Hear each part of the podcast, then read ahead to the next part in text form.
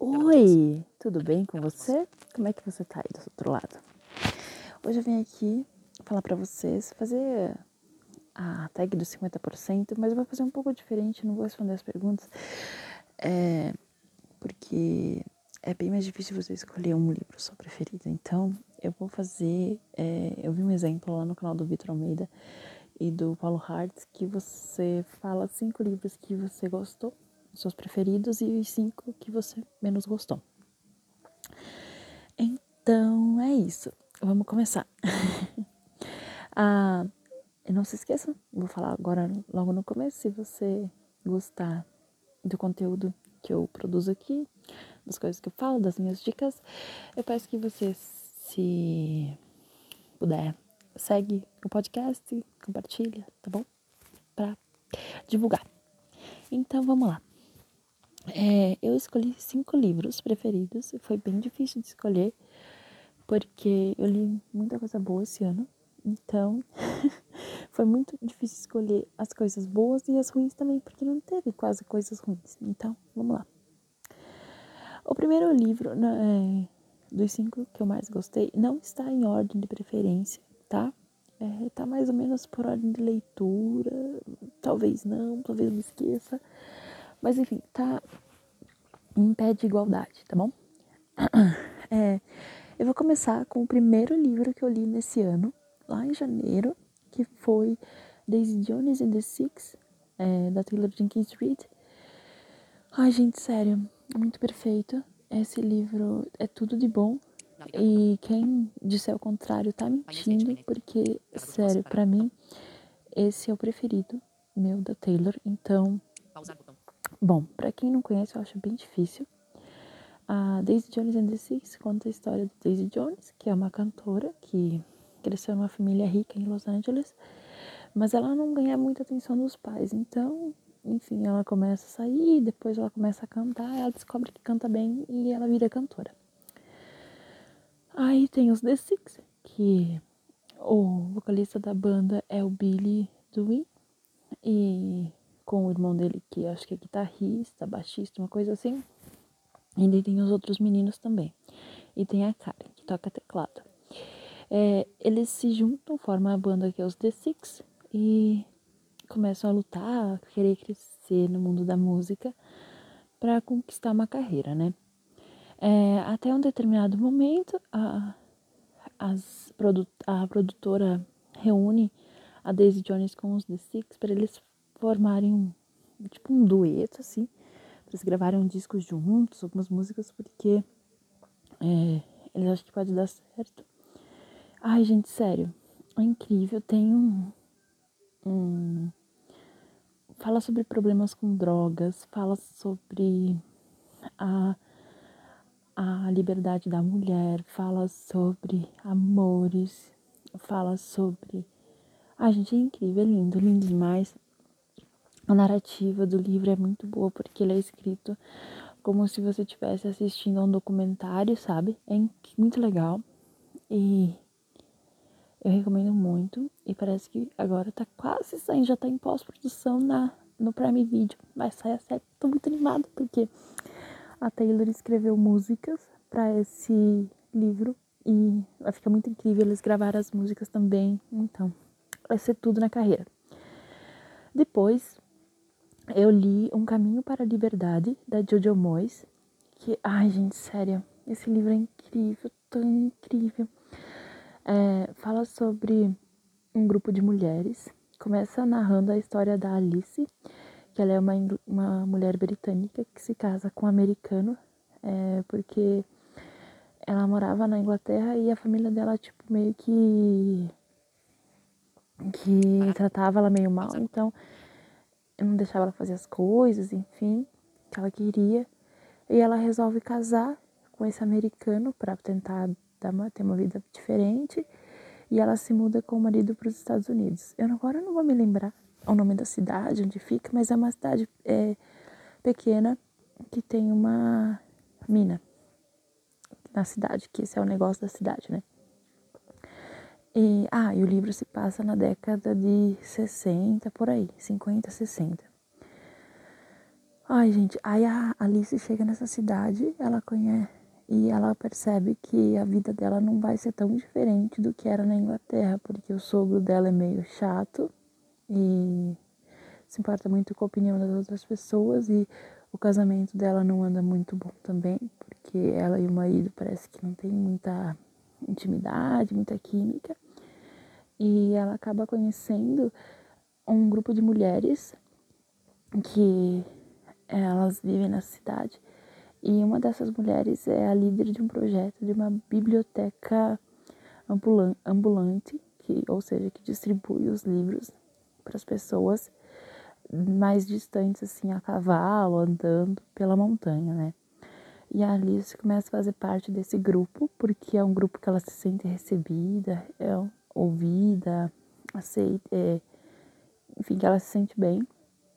E, e esse livro vai passando pelas histórias dessas outras mulheres desse grupo também. A líder do grupo ali, que ela tem, os pais dela morreram e ela ficou sozinha. Só que a família dela não era muito bem vista na cidade, porque o pai dela ele era meio violento e tal, e o pessoal tem um pouco de medo dela, e ao mesmo tempo eles não gostam dela também. É... Aí fala a história de uma outra menina que ela tem um problema na perna e a mãe dela, tipo, é meio ranzinza também. Fala sobre autoconfiança, então. Aí tem a história de uma mulher negra também, que ela é a bibliotecária dessa biblioteca. Ai, gente, é muito bonita essa história, muito linda mesmo. Fala sobre a união entre as mulheres, a representatividade, que fala sobre as lutas diárias, fala sobre meio ambiente, porque tem uma crítica social por conta da mina, que os trabalhadores não são respeitados, o ambiente onde as pessoas vivem não são respeitados, então tem os resíduos, as coisas assim, sabe? E. Ai, gente, é muito bonita mesmo essa história. É... Ai, sério, é incrível. Aí, depois eu quero falar para vocês também da. A guerra que salvou a minha vida. Eu não vou me lembrar agora o nome da autora é uma duologia, na verdade. Eu vou dar uma roubada. Vou colocar a duologia, mas é muito incrível essa história. É, conta a história de uma menina de 10 anos que ela vivia com a sua mãe e seu irmão num apartamento muito humilde em Londres, na época da Segunda Guerra Mundial. E daí, é, como a cidade de Londres estava sendo ameaçada de bombardeio pelos alemães, é, as pessoas estavam mandando seus filhos para o interior para eles terem uma vida o mais tranquila possível, né? Só que o problema dessa menina, ela tinha um pé torto e a mãe dela tinha vergonha dela, sabe? Ela não deixava a menina nem sair de casa, nada, sabe? Ela só as coisas que a menina via era da janela do apartamento, que era o que a mãe deixava ela ver. Então era muito difícil. A mãe dela não deixava ela usar muletas para ela poder andar é, em pé, então a menina tinha que rastejar porque ela não conseguia pôr força no pé. E o, e o irmãozinho dela começou a ir para a escola em determinado tempo e ele volta para casa dizendo para ela que a professora disse que era para as crianças irem para a plataforma de trem lá na escola que eles iam levar as crianças pro trem para eles irem pro interior. E a menina resolve que vai ir, porque ela quer fugir daquela vida para ter uma vida nova. Então, eles fogem de casa, os dois, é, no horário que a mãe deles não tá. E eles vão e eles vão parar na casa de uma mulher é, sozinha, é, aparentemente solteira, e, que já não tem mais a família junto com ela, enfim.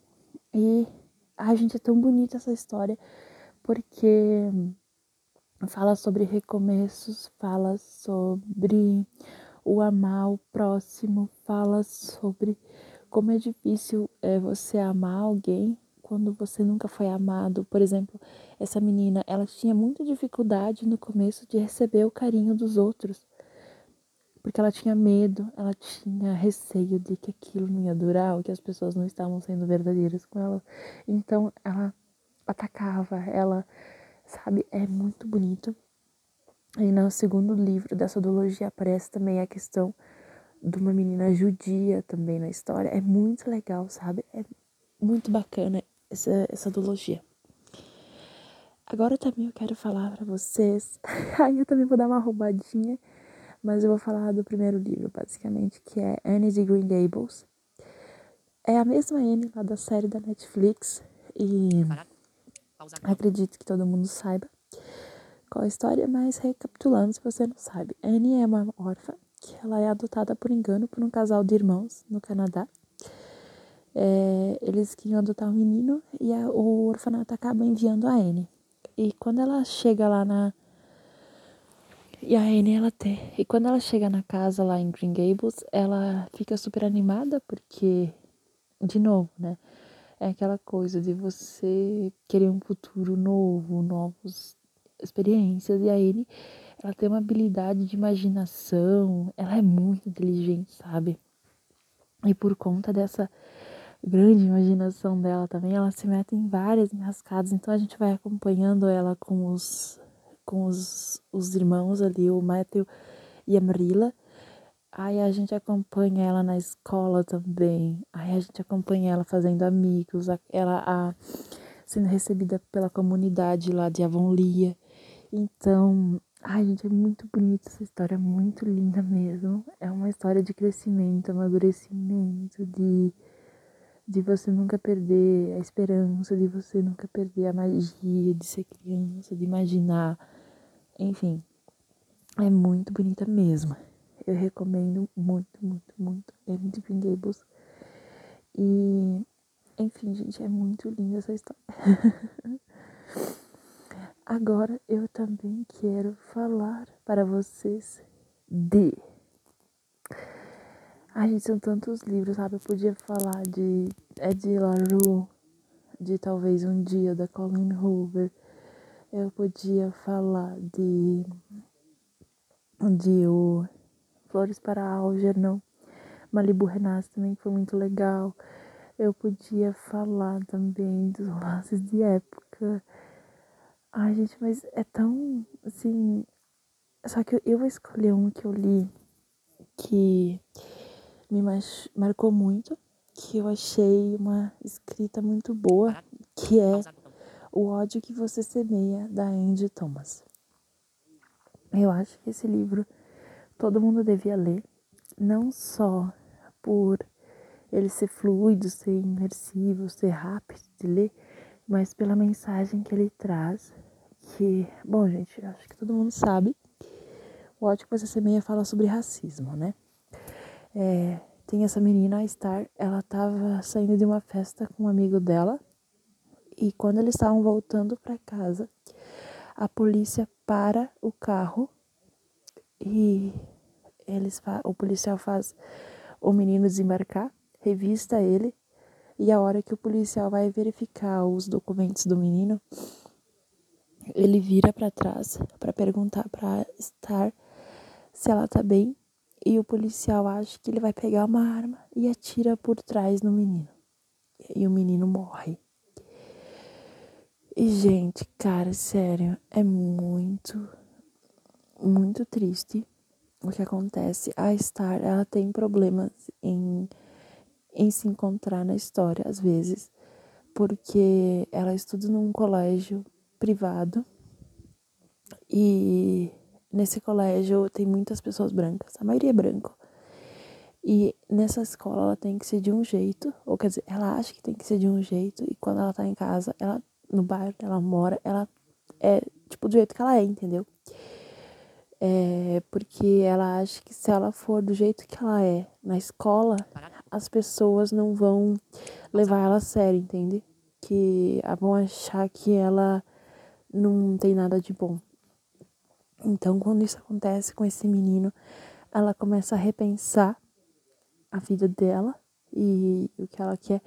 Aí, gente, ai, sério, é tão legal essa história, é tão legal porque daí fala sobre a representatividade negra, fala sobre a importância do de da gente conversar, fala também sobre relacionamentos interraciais, fala sobre você aceitar você do jeito que você é. É, é muito incrível, muito, muito incrível. Eu recomendo super, super, super. E agora vamos para os livros que eu gostei menos esse ano. Eu vou dizer para vocês que não tiveram muitos livros ruins. Na verdade, nenhum deles foi ruim, sabe? É, eu, na verdade, só dei duas estrelas para um livro. Eu vou começar por ele, que é Play, daquela série Stage Div. Eu acho que já falei num outro podcast que eu gravei aqui, um dos lidos do mês. E eu achei esse livro mal escrito. Não é que eu não tenha gostado da história, a história é fofa, é engraçadinha. Mas eu fiquei muito confusa em alguns momentos, porque a autora estava descrevendo uma coisa e do nada pulava para outra cena, sabe? Eu fiquei meio tipo, hã? Não tô entendendo. E não fluiu muito a leitura desse livro. E eu achei estranho porque o primeiro livro dessa série tem mais problemas, tipo, em relação a frases que você pode problematizar. Só que ele é melhor escrito, então eu não sei o que pensar. Então fica Play de Stage Div como um dos primeiros livros que eu não gostei. Depois eu vou falar um que eu li super rápido, mas eu não posso deixar de dizer que são que, que me incomodou muito, que é Cristina Abusado da Vicky Land com a Penelope Ward. O que me incomodou nesse livro, até a parte que eles estavam viajando, que, enfim, tava super legal. Só que depois acontece um, um fato nesse livro, na história, e os protagonistas têm que se separar. E quando o mocinho volta, ele começa a perseguir a mocinha, entendeu? Tipo, perseguir mesmo. Ele sabe o horário que ela sai do trabalho, o horário que ela chega no trabalho, qual é o café que ela pede na cafeteria, onde é que ela mora, é, com quem que ela tá namorando, pesquisa a vida inteira dela, sabe? Tipo, meu, e segue ela pros lugares. Eu fico, ah, cara, sério, você tá fazendo isso? Sério, ele persegue ela persegue, entendeu? É, ele vai na casa dela enquanto ela não tá em casa, arruma a casa dela, tipo, conserta coisas sem a permissão dela, entendeu? Eu fico tipo, não, cara, como assim? O que, que você tá fazendo da tua vida, meu? Isso me incomodou muito, sério, me incomodou de um jeito. Eu só não dei, eu dei três estrelas para esse livro porque foi aquilo que eu disse, o começo até a metade, ali até aqui, começa essa palhaçada aí, tava bem legal. A história era um clichêzinho bem gostoso. A escrita é rápida, é bem escrito, mas, ai gente, sério, eu não consegui passar muito pano não. Um, depois eu vou falar aqui também agora do terceiro livro do Clube dos Canalhas, que é Entre a Ruína e a Paixão da Sarah McLean. Eu adoro, adoro muitos livros da Sarah. É, mas esse livro me incomodou também. Eu acho que é basicamente o mesmo motivo do do Cristina Abusado. Não a história da perseguição, mas as atitudes, sabe? É, é um relacionamento muito tóxico, sabe? Não é uma coisa boa. Os protagonistas vivem todo o tempo querendo é, ameaçar um ao outro, sabe? Tipo, ameaçar no sentido de, ah, você me ajuda porque senão. Ah, e o outro, você, eu tô te ajudando porque senão você não sei o que você faz, sabe? Enfim, vamos pra premissa. É... O Duque Temple, ele. Ele tinha ido pro casamento do pai dele com uma mulher mais jovem. E só que essa mulher não queria casar com o pai do Temple. Então o que ela faz? Ela seduz o Temple. Seduz não, porque ele também tava querendo, mas ele não sabia quem ela era, né? Aí elas botam um sonífero na bebida dele enquanto eles estão no quarto e ele apaga. O que ela faz? Ela enche a cama dele de sangue, como se ela tivesse sido corrompida, violentada, sabe? Só que ela coloca sangue demais. Então as pessoas acham que ela tá morta. E o templo é acusado de ter matado a noiva do próprio pai. Então ele cai em desgraça, o nome dele, sabe? E ela foge, troca de nome e continua sua vida. Passam-se os anos e, é, e o irmão dela fica devendo no cassino onde o templo é dono.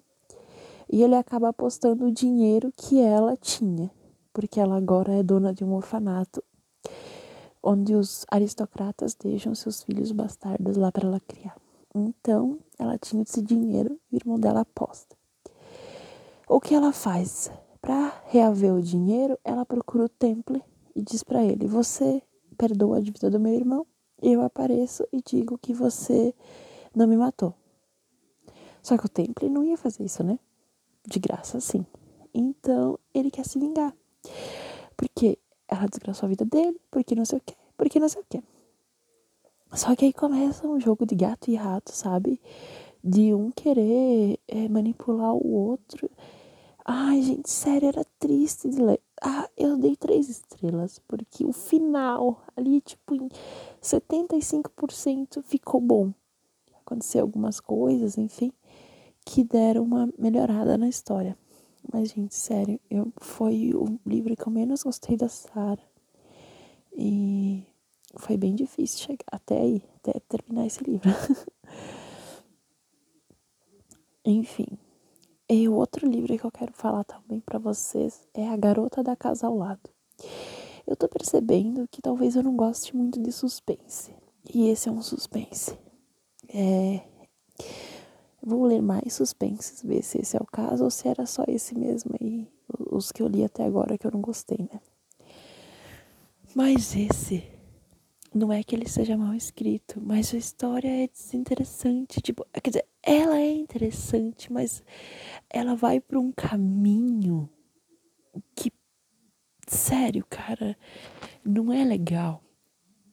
Eu não vou falar o caminho que a história toma, é, mas enfim, o livro é narrado basicamente entre três pessoas. É, a história é a seguinte: uma menina, um certo dia, é encontrada morta num parque, perto da casa dela. E o livro é narrado entre a menina, antes da morte dela, nas horas antes, vai narrando. É narrado entre a é, também com a vizinha da casa ao lado, né, que essa menina morava e a policial que está investigando o caso. Então, você tem esses três lados, e conforme a história vai passando, você vai chegando até a hora do crime e descobre o que aconteceu com a menina. É... Cara, sério, é uma. Eu não gostei do final. É, eu não gostei da motivação que foi dado pro assassinato da menina. E eu achei que algumas coisas foram meio superficiais e realmente não me pegou. Eu fiquei curiosa para saber o que, que ia acontecer, mas é, quando eu percebi que estava indo para aquele caminho, eu falei: não, cara, não, por favor. mas enfim, é isso, gente. Então, é, como vocês puderam perceber, eu só escolhi quatro livros que eu não gostei, porque realmente não teve grandes coisas assim que eu não tenha gostado. Eu tive outros livros com três estrelas, mas eles não me incomodaram, então foram livros bons. É, eu costumo marcar meus livros assim: cinco estrelas é ótimo, quatro estrelas é muito bom, três estrelas é bom, é, duas estrelas é médio e uma estrela é ruim. Então eu acho que eu, eu dei uma passada de pano em alguns. Por exemplo, tirando o play, eu só dei uma segurada porque tiveram coisas legais na história. Mas, enfim, gente, eu li muita coisa boa, muitos livros cinco estrelas, mas eu também escolhi só os meus mais favoritos. E é isso, gente. Obrigado por terem escutado até aqui. Não se esqueçam de seguir, compartilhar, tá bom? E até o próximo. Tchau!